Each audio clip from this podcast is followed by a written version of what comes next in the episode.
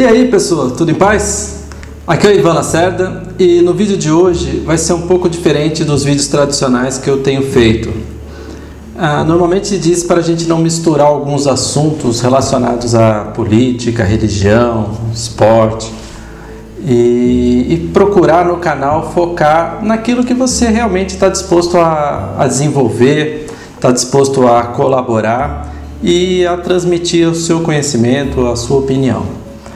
No entanto, ah, hoje é um dia especial, um dia diferente, pelo menos para o país é um dia diferente, por tudo aquilo que aconteceu no dia de ontem, que foi um dia que nós praticamente paramos para saber o que iria acontecer com uma determinada personagem, uma figura importante para o país, que era o ex-presidente Lula. Então muita gente ficou paralisado ali ontem, o dia de ontem, naquela expectativa, vai ser condenado, não vai, vai ser o voto, não vai. E isso gera uma certa ansiedade nas pessoas, uma certa disputa, quem está a favor, quem está contra. E esse vídeo de hoje é justamente para eu, como eu sempre procuro fazer, estar de uma forma distanciada, eh, não isenta, eu tenho as minhas opiniões com relação a tudo isso mas tentar explicar o que isso ocorre na mente das pessoas, como é essa sensação, essa emoção, por que, que existe isso, por que, que existe essa situação. Então, apesar de eu estar falando de política, para tanto eu vou ter que citar alguns fatos que aconteceram, uh, eu vou querer focar muito mais nessa questão da emoção, do porquê que determinadas pessoas buscam e, e torcem para que ele seja condenado, para que ele vá para a cadeia, e porque outras pessoas, mesmo diante dos fatos, acaba ainda apoiando, ainda acreditando, ainda dizendo que a pessoa é inocente. E isso não é só o caso dele, é para várias situações. É perante um filho, é perante um clube de futebol, você é apaixonado por aquele clube, você sabe que o cara fez a coisa errada, que ele fez falta, mas o amor ao clube, o amor à situação faz com que nuble a sua visão e a razão às vezes não, não, não sobressai. E você vai teimar de que não foi pênalti, de que o cara estava certo, de que aquela situação, enfim, eu vou procurar explicar um pouquinho melhor isso. Para tanto, eu vou falar um pouquinho de mim. É, nesse período político do qual eu me conheço como cidadão político, ah, eu fui muito influenciado pelo meu pai. Meu pai é um ativista político, uma pessoa que estudou muito política, ele participava, ele transpirava política, ele buscava informação em tudo que tinha a ver com o que estava acontecendo, não só no nosso país, mas no nosso planeta. Então ele tinha qualquer informação, qualquer algo relacionado à política, ele tinha informação, ele sabia. E, portanto, eu fui influenciado. Desde pequeno eu acompanho política. E como cidadão, né, podendo votar, a partir do momento que nós podemos votar, ah, eu sempre votei em determinados partidos que a gente chama de social-democracia, mais centro-esquerda. Né? Se hoje tiver uma divisão, essa divisão hoje está meio conturbada mas enfim, eu votava em partidos que não eram o Partido dos Trabalhadores. No entanto, durante um período da minha vida, isso foi em, em 2002, eu, assim como muitos brasileiros, acreditava que era o momento de fazer uma transição. O país precisava sair de uma política mais central, mais, vamos dizer assim, conservadora, para uma mudança mais social. E alguém que representava muito fortemente isso, inegavelmente, era o Lula. Portanto, assim como eu, milhares de pessoas que tinham um perfil é, mais intelectualizado e que olhava a situação de uma forma mais ampla, migrou o voto para ele, como se fosse um voto de confiança. Vamos, vamos, até o próprio presidente anterior já tinha dito que em algum momento o PT, Partido dos Trabalhadores, provavelmente na figura do Lula, alcançaria a presidência. E o que, que aconteceu? Passados seis meses, talvez menos de um ano, do movimento do partido como presidente do país nas ações, eu, que não era um aficionado, eu era um, não era um, chama assim, um torcedor de carteirinha, um petista roxo, como a gente costuma dizer, eu falei, fiz merda. desculpa o termo. Mas tudo aquilo que eu almejava, que eu acreditava, rapidamente eu percebi que não ia tomar esse rumo e que seria uma mesmice. Não imaginava que aconteceria tudo o que veio acontecer.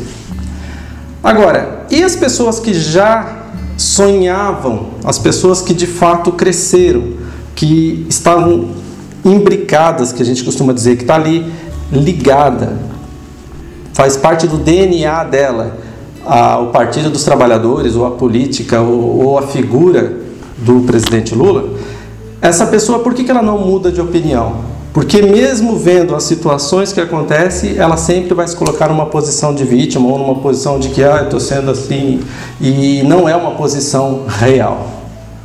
Por mais que os fatos digam de tudo o que aconteceu, sempre vai dizer que ah não, isso aí, isso aí não é comigo, não, ele está sendo, isso aí é vítima, isso aí está sendo errado. Então isso é muito natural e agora eu tive que fazer essa essa introdução para mostrar que eu também que eu também me senti, eu também votei nele e nunca mais votei nesse partido. Mas é, por que, que eu transformei a minha opinião e outras pessoas não transformam? O nosso cérebro, e eu, eu, quero dizer justamente nessa questão, ah, nós temos uma tendência ah, de autoafirmação. Então, normalmente a pessoa, quando ela tem uma opinião e ela dá a primeira opinião, da qual saiu de uma forma espontânea, então, nosso cérebro é dividido, vamos chamar assim, de uma forma bem didática, em três áreas. Né?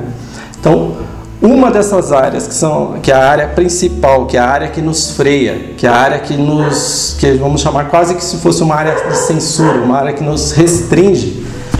Ela se passou, se eu expressei, se eu externei a minha opinião e passou, o meu cérebro vai dizer assim: a partir de agora, essa é a minha opinião final. E aí é muito difícil o nosso cérebro voltar a uma condição de reprocessamento e refletir e falar: não, putz, eu pisei na bola. Pode perceber, seja o seu filho que fez uma coisa errada, ele vai dizer que não foi ele, ele vai dizer que não falou, ele vai dizer que não aconteceu. Seja um professor e um aluno, ah, você estava tendo uma atitude errada, o aluno fala, não, professor, você que está tendo menos. Por quê? Porque o eu, e aí no caso o ego, ele é muito forte. É uma luta assim, uma batalha tremenda.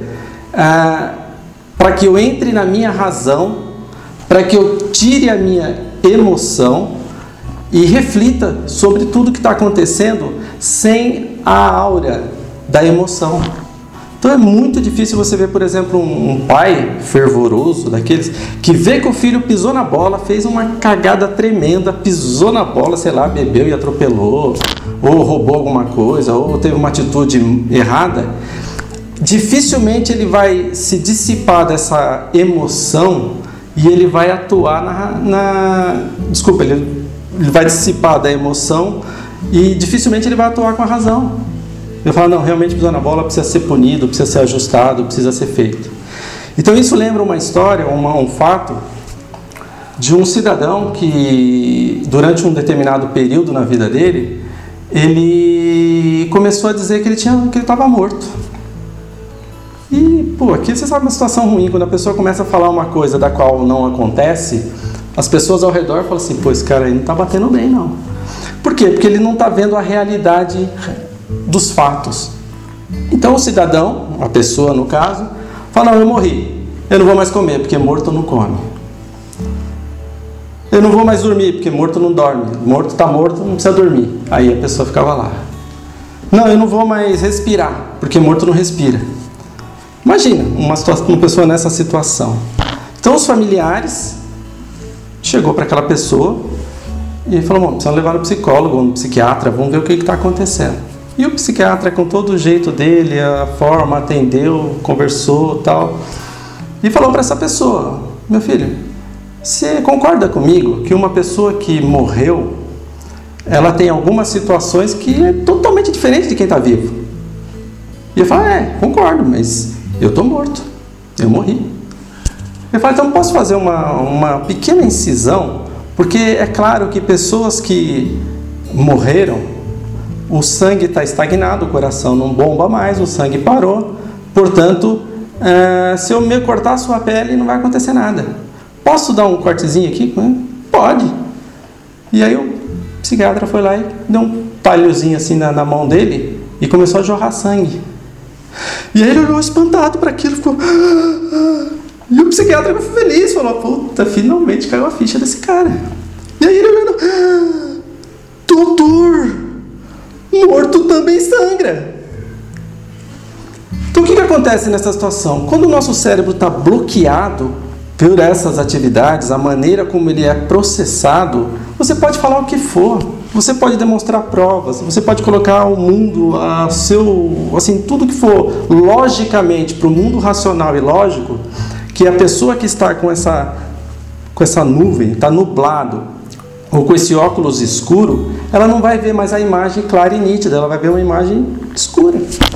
Então fica muito complicado qualquer pessoa querer discutir com pessoas dessa forma. Então essa luta que fica tendo de redes sociais, de que eu sou disso, eu sou daquilo, isso não vai levar a nada. Porque as pessoas que têm a consciência do funcionamento cerebral, de como isso ocorre dentro da, do, do indivíduo, não vai perder tempo e ficar discutindo.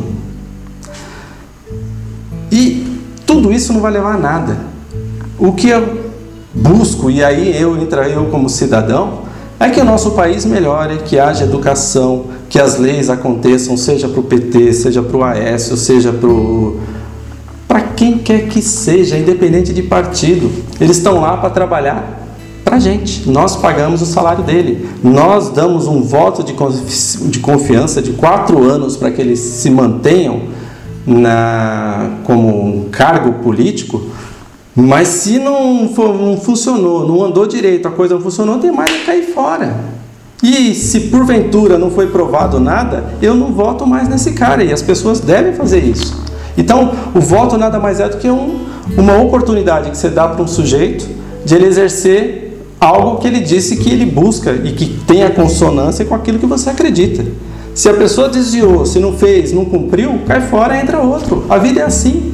O mundo Corporativo é assim. Fez, não cumpriu, não atendeu, tchau, o outro vai lá e vai fazer.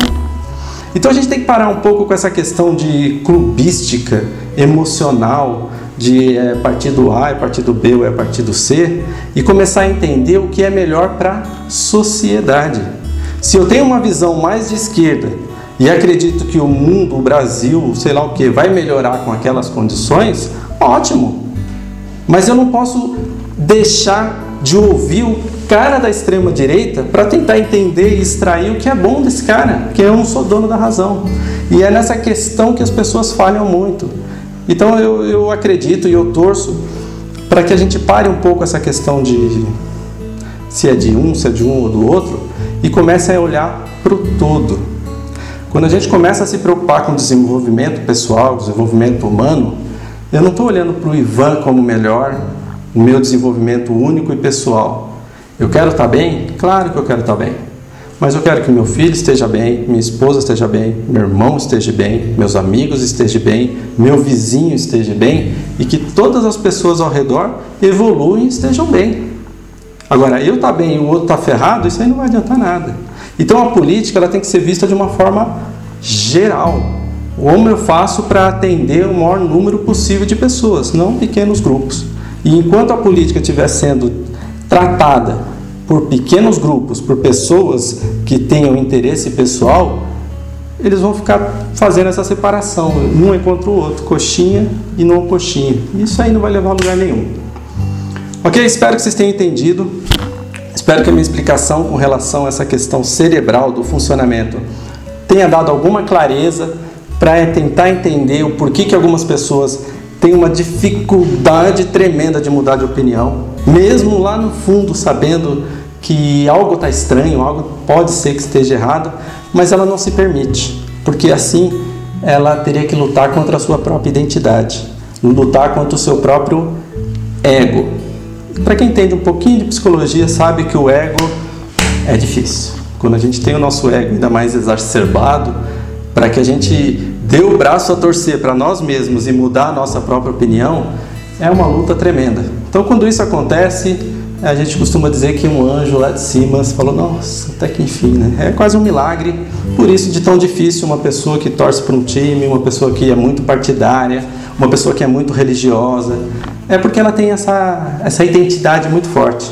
E aí você tem que relevar e buscar de alguma forma poder ajudar. Não adianta nada querer entrar em conflito, que isso não vai levar nada a lugar nenhum. Ok? Um grande abraço e nos vemos num próximo vídeo. Até mais.